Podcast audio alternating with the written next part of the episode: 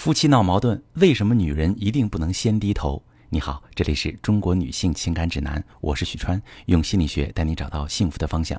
遇到感情问题，直接点我头像发私信向我提问。嗯，我今天收到一位特别苦恼的女士的提问哈，她说我特别后悔结婚，真不知道自己为什么要找罪受。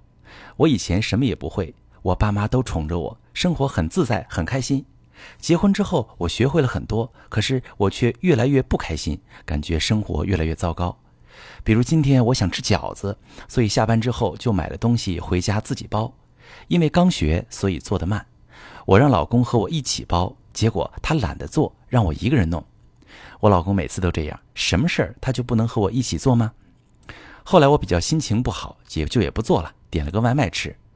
我也不想和他吵，他也不想搭理我。就这样一直谁也不说话，结婚到现在我们都没吵过架，每次生对方气也不吵架，都是这样谁也不搭理谁，谁也不和谁说话，可最后先低头的总是我。我受了委屈又不想和爸妈说，怕他们担心，可我一直憋着，感觉快崩溃了，各种的不如意，各种的抱怨。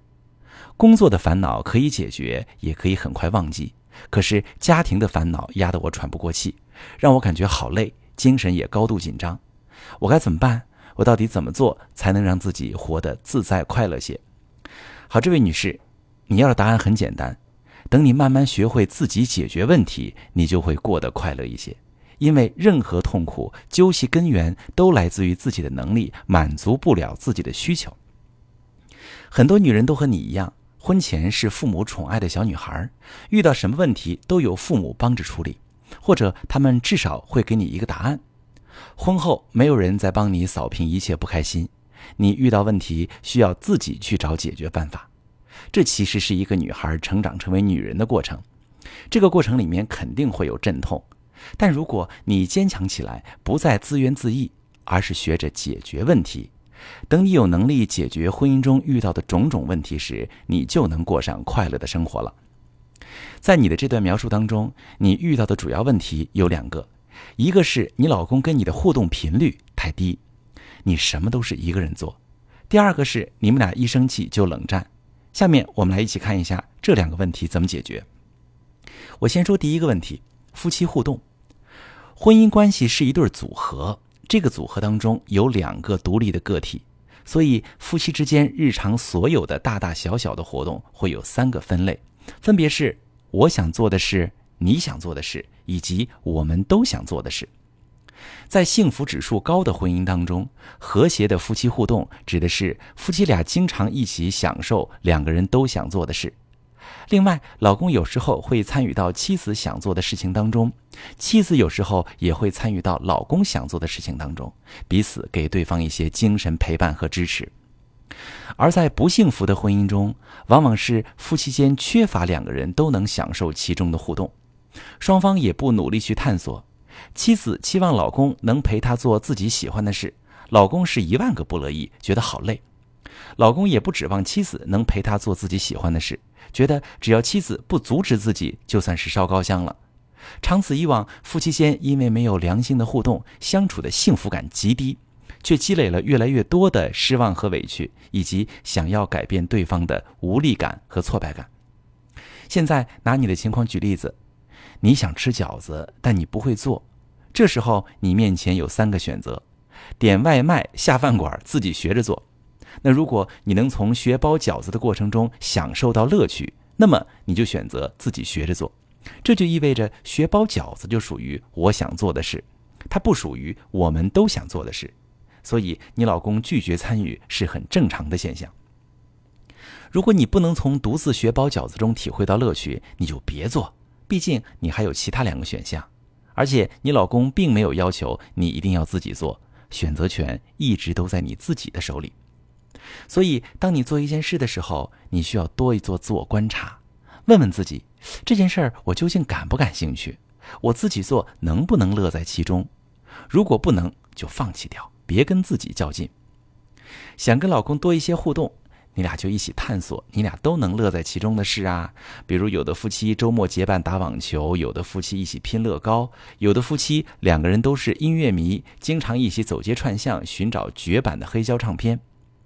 你和老公平时在聊天时多探索彼此，发掘出你俩都爱做或者都想尝试的事儿，这样你们一起做一件事情的时候，双方都有参与感，谁也不觉得自己是在付出时间和精力的成本迁就对方。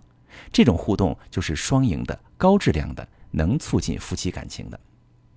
另外，如果你想让老公有时候能陪你做你想做的事，你就需要确保自己也能做到对等的付出，因为这种事儿不是理所当然的。曾经有来访者问我，为什么老公不陪我逛街？为什么老公连陪我看会儿综艺都不乐意？我问他们，你知道你老公想用这些业余时间做些什么吗？他们可能是想打打游戏、看看球赛。你会把逛街、刷剧的时间用来陪老公打游戏、看球赛吗？是的，你也多半不乐意呀。你不能要求伴侣牺牲自己想做的事情的时间去陪你做你想做的事，除非你有时候能陪对方做他想做的事，或者根据他的需求给他一些做自己喜欢做的事的时间，不要过多干涉他。就像我们前面所说的，陪对方做他想做的事，意义在于精神陪伴和支持。你老公经常能体会到你对他的支持，他才能在更多时候心甘情愿地给到你同样的支持。以上是关于夫妻互动，接下来我们再说第二个问题：冷战。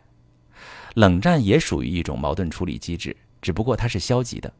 夫妻用冷战的方式处理问题，结果就是问题没解决了，感情还会受伤。总是冷战还会积累隔阂和伤害。之前我也经常帮来访者解读老公为什么爱冷战。但你的情况有点特殊，我想先问你一个问题：你和你老公究竟是谁先发起的冷战呢？因为从你的描述中看，你是首先发起冷战的一方。你说，当老公拒绝和你一起包饺子之后，你比较生气，心情不好，然后独自点了外卖。你这是典型的生闷气呀！你虽然不跟老公吵，但你不说话了。从行动上看，你赌气点了自己的饭，没管老公，冷战。是你主动开启的应对策略，你老公啊只是没服软。其实很多女性朋友都会陷入和你同样的误区，明明是自己首先关闭沟通渠道，却认为是老公在冷战，就因为老公没有首先来和解。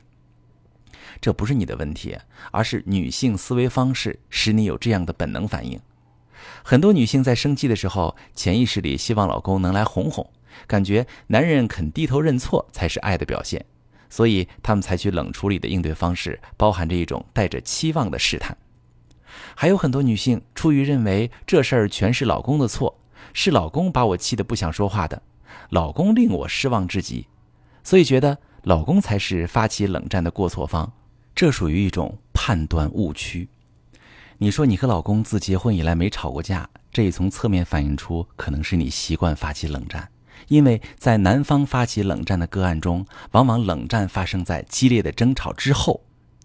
你说冷战后总是你先低头，造成这种现象有两个原因：一是你老公对冷战的抗议，他用实际行动向你表示你这么做没用，我是不会吃你这一套的；二是，在男性思维中，他们会有我没错，我为什么要主动和解的想法。